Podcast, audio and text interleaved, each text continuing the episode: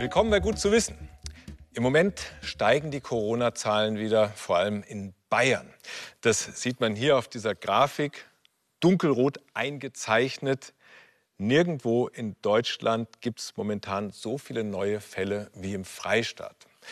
Das war interessanterweise auch in den vergangenen Monaten so. Also Bayern war und ist das Bundesland mit den meisten Corona-Fällen pro 100.000 Einwohner. Aber wieso trifft es gerade die Menschen in Bayern so hart? Im Juni und Juli hat Bayern sogar rückläufige Infektionszahlen. Das liegt unter anderem am warmen Sommerwetter. Frische Luft und große Abstände verhindern die Infektion mit dem Coronavirus. Außerdem sind die Atemwege viel besser durchblutet als im Winter. Dadurch können Viren sie schlechter angreifen. Die UV-Strahlung spielt auch eine Rolle. Der Virologe Dieter Hoffmann sieht einen Zusammenhang zwischen der hohen UV-Strahlung im Sommer und den niedrigen Infektionszahlen. UVA, B und auch C inaktivieren Coronaviren ähm, und nach unterschiedlichen Zeiten und abhängig von der äh, Intensität.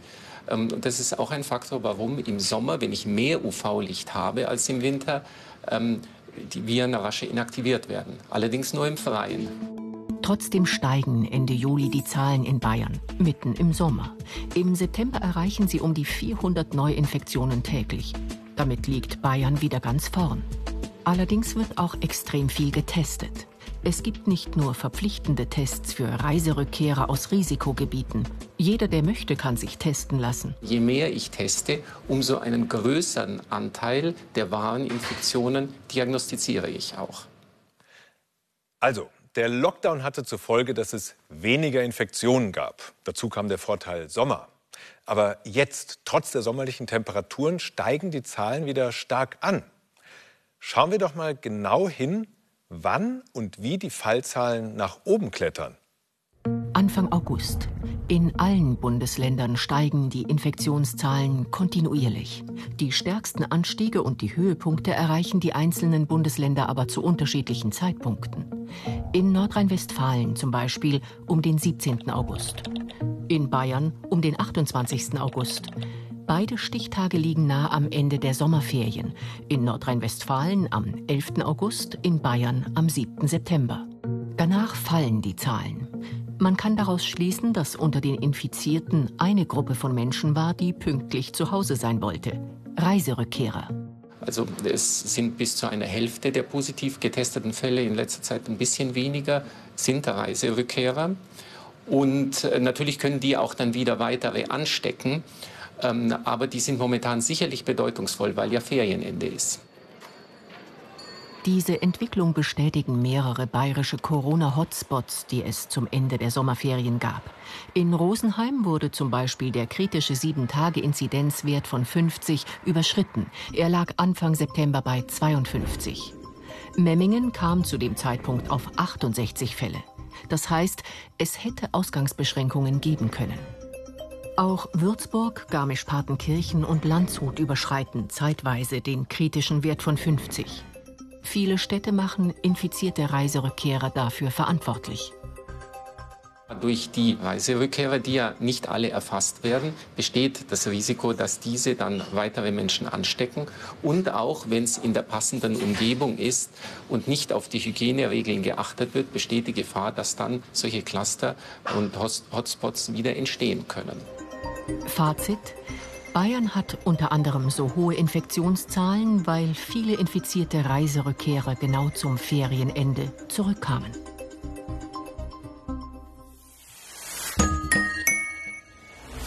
Was sind die wichtigsten Nutztiere nach Rindern und Schweinen? Ja, richtig, die Bienen, weil sie unser Obst und Gemüse bestäuben. Aber leider setzen ihnen Schädlinge wie zum Beispiel die Varroa-Milbe zu.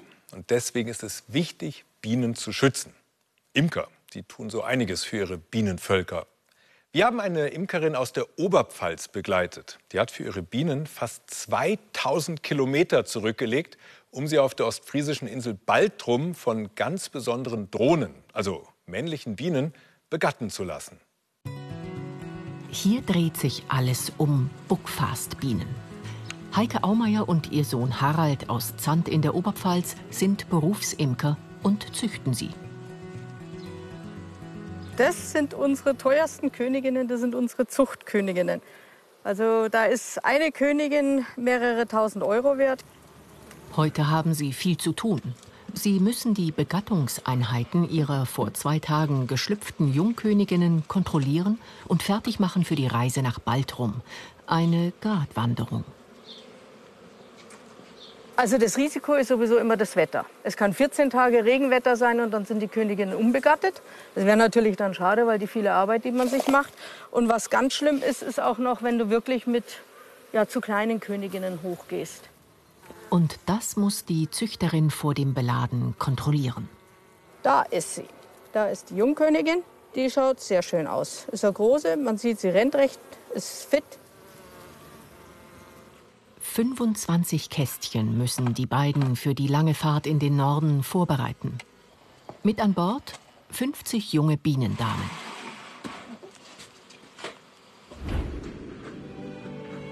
Zwei Tage später an der Frachtfähre in Nesmersil morgens um fünf.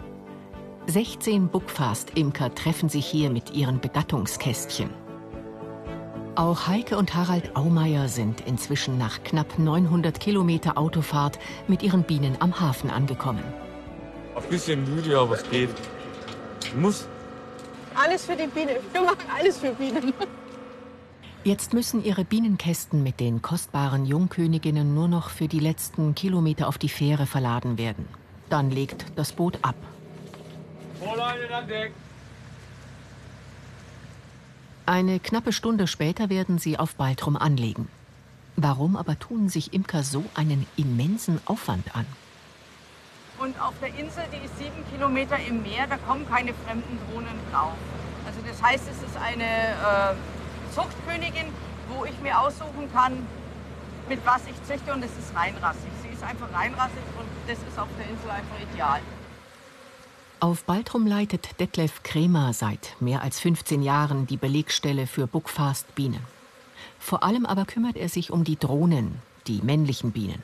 In diesem Jahr sind 20 bis 25 Drohnenvölker mit etwa 150.000 Drohnen im Einsatz. Regelmäßig muss er sie mit Sirup füttern.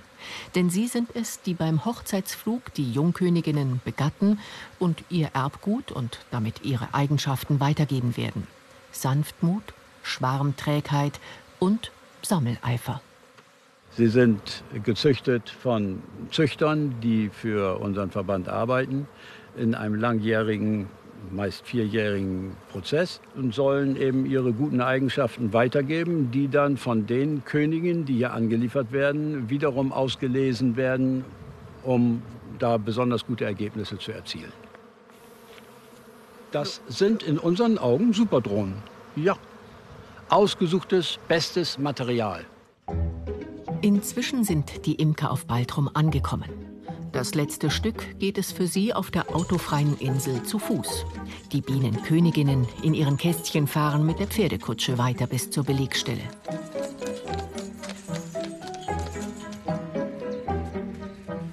Alle haben große Erwartungen. Versuche, eine bessere Biene zu züchten. Die ist Schwarmträger, das heißt, sie schwärmt weniger, brutfreudiger, sie macht größere Völker, schönere Völker, sanftmütig, also ich kann ohne Schleier, ohne Handschuhe hin, äh, Sammlereifer, sie soll also mehr Honig holen und sie muss eine schöne weiße, helle Honigdeckelung haben. Also das Deckelwachs, was wir ernten wollen, soll weiß sein. Und dann müssen die Imker erst einmal auf dem weitläufigen Gelände ihre Begattungskästchen an ihren eigentlichen Bestimmungsort bringen. Auch die Aumeiers richten sich auf ihrem Stammplatz ein.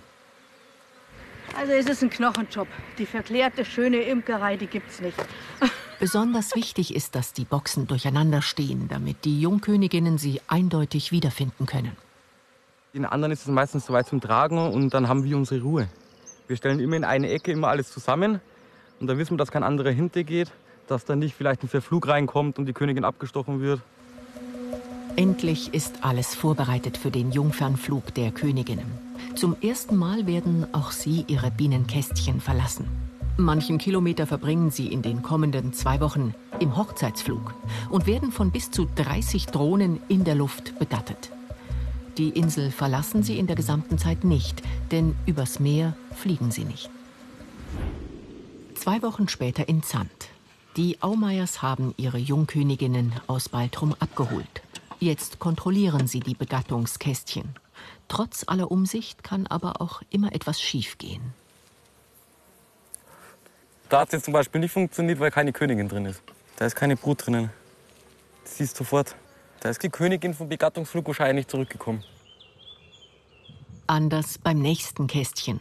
Da erkennt man die Brut sofort an den gedeckelten Waben. Und schon jetzt entwickeln sich die ersten Bienenlarven in den Zellen. Doch wo ist die Königin? Wer sucht, der findet. Und da ist die Königin. Und die sieht nicht schlecht aus. Also ich bin bis jetzt sehr zufrieden. In den kommenden Monaten wird sich zeigen, ob tatsächlich alles gut geklappt hat. Und nächstes Jahr um die gleiche Zeit werden sich die beiden wieder auf den weiten Weg nach Baltrum machen, um ihre Jungköniginnen von der Crème de la Crème der Buckfast-Drohnen begatten zu lassen. Natürlich weiß niemand, wie viele Bienen in Deutschland herumschwirren, aber ich kann Ihnen sagen, wie viele Imkerinnen und Imker es gibt. 130.000. Und die kümmern sich um 870.000 Bienenvölker. Meist handelt es sich um die sanftmütigen Kärntner Bienen, auch Kanika genannt. Früher da gab es viele verschiedene Rassen von Honigbienen, aber die genetische Vielfalt, die geht zurück. Am Brandenburgischen Länderinstitut für Bienenkunde, da will man das verhindern. Und deswegen baut man dort die europaweit erste Genbank für Honigbienen auf. Jakob Wegener ist heute mit dem Hobbyimker Hartmut Skerker westlich von Berlin verabredet. So, Herr Wegener, jetzt ist Ende der Wahrheit. Sollen wir mal sehen, ob wir noch Drohnen finden. Jakob Wegener ist Agrarwissenschaftler am Länderinstitut für Bienenkunde in Hohenneuendorf. Hier hofft er, besondere Bienen zu finden, denn die Vielfalt an Honigbienen geht stark zurück. Das allermeiste, was wir an Vielfalt haben, ist im Bereich der Kärntnerbiene, der Carnica. Aber die Perle der Besonderheit sozusagen ist die dunkle Biene, die es bei uns nur noch sehr selten gibt und die sehr selten gezüchtet wird vor allen Dingen. Herr Skerker ist einer der ganz wenigen, die das noch machen bei uns und deshalb sind wir heute hier bei ihm, um Proben zu nehmen.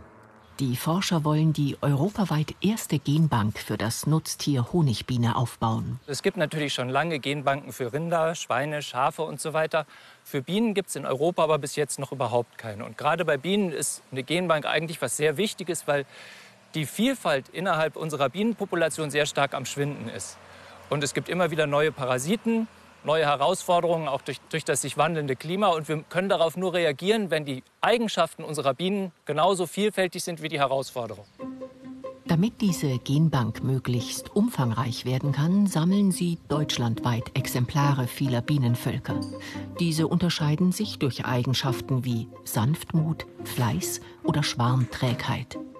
Manche Rassen sind inzwischen schon echte Raritäten geworden die dunkle Honigbiene, die Mellifera zum Beispiel. In Deutschland ist sie bis Mitte des 19. Jahrhunderts die Honigbiene schlechthin. Doch dann wird sie von der Kärntner Biene, der Carnica, verdrängt. Die Carnica-Biene war einfach schon sehr weit gediehen züchterisch und hat sich dann sehr, sehr stark durchgesetzt, weil sie auch relativ sanftmütig ist und relativ schwarmträge. Und deshalb war jeder mit ihr zufrieden und die dunkle Biene ging immer weiter zurück. In Deutschland geht das so weit, dass es kein einziges wirklich auf deutschen Beständen beruhendes dunkles Volk mehr gibt. Alles, was man hier hat, das sind ein bis zwei Prozent der Völker etwa, beruht auf Reimporten. Bei ihm leben sie noch, die dunklen Honigbienen. Hartmut Skerker hatte schon mit zehn Jahren seine ersten Bienen. Ihm kommt es weniger auf den Ertrag der Bienen an als auf das Volk. Die dunkle Honigbiene gehört für ihn in ihrer Ursprünglichkeit einfach zu Deutschland dazu. Oh, da sind die Drohnen in großer Zahl.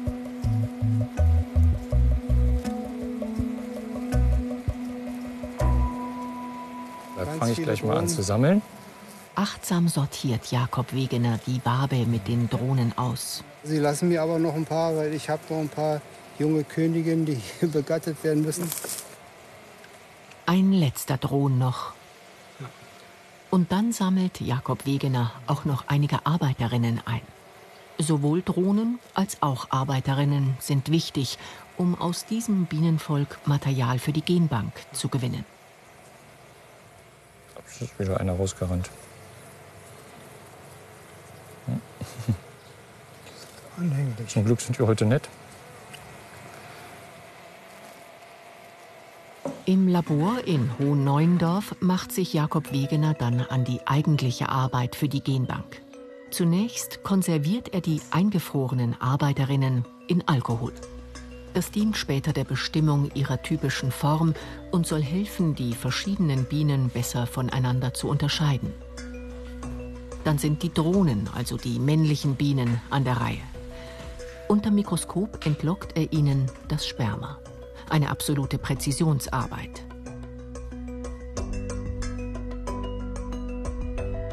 Für ihn ist das Routine. Und trotzdem. Man muss sich vorstellen, dass der Drohnen eben natürlicherweise immer bei der Ejakulation stirbt. Das würde er auch tun, wenn er eine Königin begatten würde. Und wir tun das ja nur, weil wir sein Sperma für die Erhaltung seiner Eigenschaften, für die Zukunft der Bienen bei uns oder woanders wirklich brauchen. Dieses kostbare Sperma wird in flüssigem Stickstoff bei minus 196 Grad Celsius eingelagert, die sogenannte Kryokonservierung. Proben des eingefrorenen Spermas der Bienendrohnen analysiert Jakob Wegener später gemeinsam mit Professor Caspar Bienefeld, dem Leiter des Instituts. Ihnen geht es vor allem um die Qualität der aufgetauten Spermien. Guck mal, da sieht man zum Beispiel, dass nach dem Auftauen die Bündelung der Spermien noch ganz gut erhalten ist und die Geißeln noch schön heftig schlagen und parallel schlagen. Das ist ein gutes Sperma, das würde ich sagen, da kann man auch eine Königin mit besamen und die wäre dann auch fruchtbar. Ja, das sieht wirklich aus wie bei Frischsperma. Also das sieht sehr gut aus. In der europaweit ersten Genbank für Honigbienen sieht Caspar Bienefeld erst den Anfang für ein wirklich großes Ziel. Die genetische Vielfalt der Honigbienen ist weltweit gefährdet. Bei uns, weil wir hier sehr stark selektieren und damit die genetische Vielfalt kleiner wird. Weltweit sieht es aber noch viel dramatischer aus, weil die selektierten Bienen aus Deutschland und Österreich exportiert werden in alle Welt.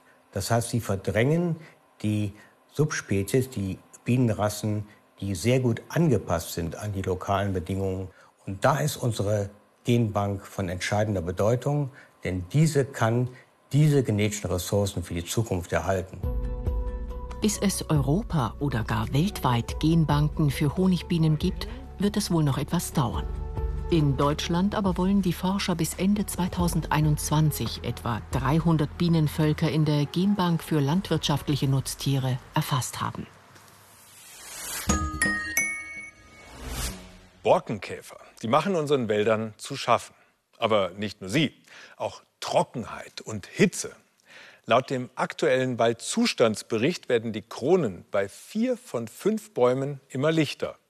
Lange hat man geglaubt, dass zumindest eine Baumart besonders gut gegen den Klimawandel gewappnet ist, die Esche. Aber auch die hat jetzt ein Problem. Die Isarauen bei Landshut. Diese beiden Männer sind einem Killer auf der Spur, der deutschlandweit immer mehr Opfer fordert. Und bisher nicht zu stoppen ist. Also es schaut im Augenblick nicht so aus, als wäre hier mit einer größeren Entspannung zu rechnen. Der Killer, ein Pilz. Er befällt Eschen. Und solche befallenen Eschen suchen Christian Macher und Michael Feicht heute. Ich beobachte die Esche hier in der Au seit 2005. Das Bild hat sich äh, massiv ge gewandelt und bei der Geschwindigkeit, die das in, den letzten Jahren aufgenommen hat, äh, ja, äh, kann man schon sagen, das ist keine äh, schöne Entwicklung. Dabei gilt die Esche eigentlich als Baum, der den Klimawandel gut verkraftet. Und ihr Holz wird gerne von der Forstwirtschaft genutzt. Schuld am Sterben ist dieser Pilz, das falsche weiße Stängelbecherchen. Es wächst am Waldboden. In den Fruchtkörpern bilden sich Sporen. Durch den Wind landen einige Sporen auf den Eschenblättern. Dort bleiben sie dank einer Schleimschicht haften und können keimen. Der Pilz ernährt sich vom Gewebe, das stirbt langsam ab Die Blätter verwelken. Von den Blättern aus wächst der Pilz dann in die Triebe und Zweige. Er arbeitet sich immer weiter vor bis zur Rinde und zum Stamm. Dort entstehen dann sogenannte Rindennekrosen, also abgestorbenes Rindengewebe. So kann zum Beispiel nicht mehr ausreichend Wasser von der Wurzel in die Krone fließen, wenn der Pilz erst einmal im Holz sitzt. Der Baum wird geschwächt. Wenn das Gewebe auch am Stammfuß angegriffen wird, machen sich Schädlinge breit, wie zum Beispiel der Eschenbastkäfer oder der Hallimaschpilz. Im schlimmsten Fall fällt die Esche einfach um. Oha, oha, oha, oha. Und wenn man dann äh, dieses äh, Monster betrachtet, diese wunderbare, riesige Esche, wenn, wenn so ein Baum umfällt, äh, da bleibt kein Auge trocken. Abgefaulte Wurzeln. So können Eschen schon bei schwachem Wind einfach umkippen. Eine Gefahr für Fußgänger. Deswegen wollen Michael Feicht und Christian Macher heute marode Bäume markieren. Die werden dann im späten Herbst gefällt, wenn dort keine Vögel mehr nisten. Und? Schon was gefunden? Auf den ersten Blick machen diese Eschen, die hier stehen, äh, vor allem die linke, einen sehr vitalen Eindruck. Experten gehen davon aus, dass etwa 5% der Eschen nur wenig vom Pilz geschädigt werden. Sie scheinen tolerant zu sein. Das will die Forschung nutzen. Brandenburg, Thünen-Institut. Die Wissenschaftler Franziska Past und Ben Bubner haben Ableger von vermutlich toleranten Eschen angepflanzt und sie mit dem Pilz infiziert. Zeigen die Eschen erste Schäden? Hoffnung ist quasi nicht zu sehen, wobei nichts sehen auch sein könnte, äh, der Test hat nicht geklappt. Das ist immer so ein bisschen die Gefahr. Ähm, ja, also wir werden hoffentlich ein paar Stellen sehen, wo, wir was, wo was zu sehen ist und ein paar dann eher nicht. Schauen wir mal. Den Eschen wurden solche Holzchips, die mit dem Pilz infiziert sind, in die Rinde gesteckt. Genau. Franziska Past und Ben Bubner vergeben Noten von 1 bis 5.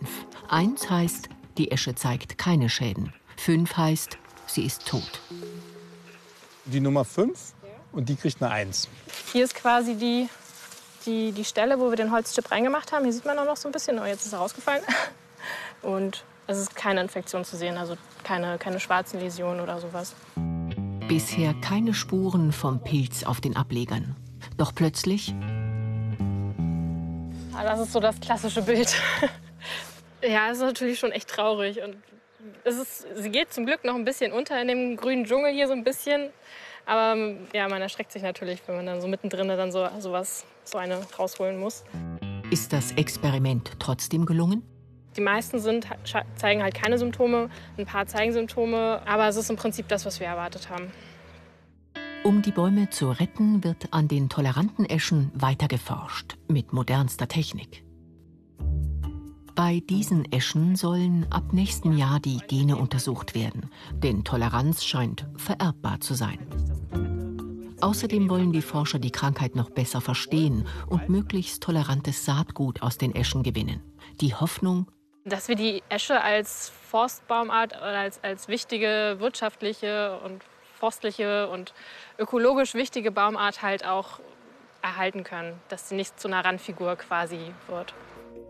Hier im Thünen-Institut werden zwar schon kleine Eschenstecklinge vermehrt und großgezogen, aber die perfekt resistente Esche im Labor zu erschaffen, das ist im Moment noch Science Fiction. Der nächste Einsatz in den Isarauen. Der Laie sieht oftmals bei den nur teilweise geschädigten Bäumen nicht unbedingt, dass die dann äh, schon ein gewisses Sicherheitsrisiko darstellen. Und insofern gibt es natürlich auch immer wieder Kritik.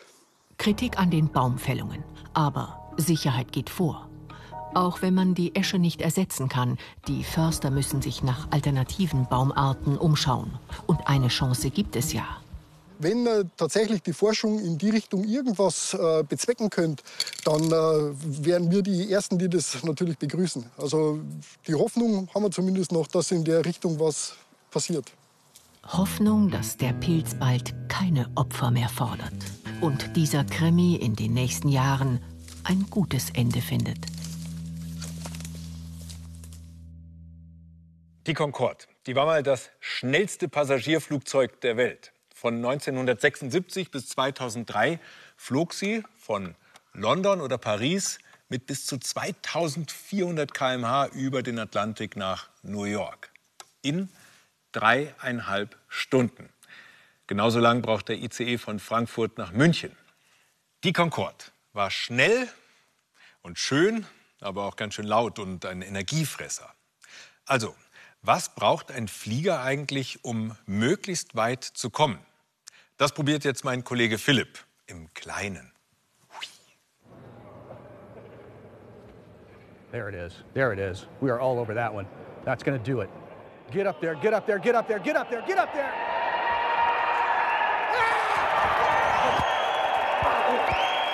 Wahnsinn, oder? Der ist ganz schön weit gekommen. Fast 70 Meter. Also so ein Rekordflugzeug will ich mir auch bauen. Und zwar nur mit Papier und einer Menge Ingenieurskunst. Ja, und den will ich mal antreten lassen gegen das absolute Basismodell, das kennt wahrscheinlich jeder, der klassische 0815 Papierflieger. Na, also den kriegt wirklich jeder hin, glaube ich. Jetzt aber der Weltrekord Papierflieger und für den habe ich eine Anleitung im Internet gefunden.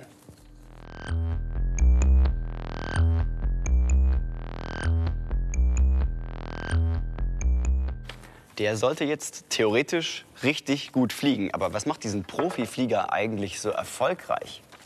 Im Prinzip wirken auf so einen Papierflieger ja mal mindestens vier Kräfte. Klar, Erdanziehungskraft nach unten, die gibt's immer. Der entgegen wirkt die Auftriebskraft, die entsteht durch die Luftströmung an den Flügeln. Gleichzeitig bremsen die Flügel aber auch wieder, also eine Kraft nach hinten. Und wenn ich den Papierflieger abwerfe, dann gebe ich ihm ein bisschen Schub mit, also gibt es auch irgendwo eine Schubkraft nach vorne. Diese vier Kräfte müssen also möglichst gut ausbalanciert werden.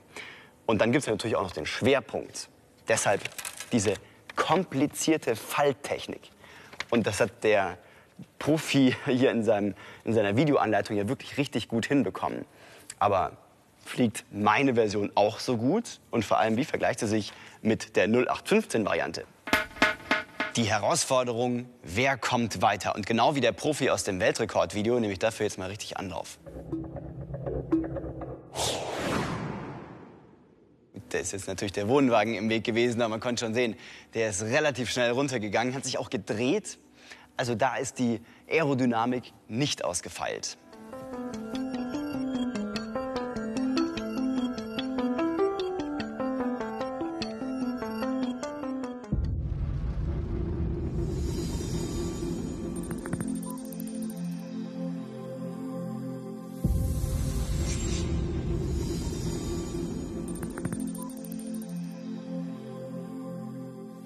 Wow! Also ich habe den Schluss nicht mehr gesehen, aber er ist deutlich hinter den Wohnwagen gekommen. Das kleinste Flugzeug der Welt, mit dem Menschen abheben können, heißt Krikri, französisch für Grille. Es wiegt leer nicht mal 70 Kilo, hat eine Spannweite von 4,90 Meter und schafft immerhin 750 Kilometer. Also von München nach Hamburg, das ist schon mal drin. Allerdings garantiert nicht so schnell wie mit der Concorde. Und damit ein schönes Wochenende. Bleiben Sie neugierig.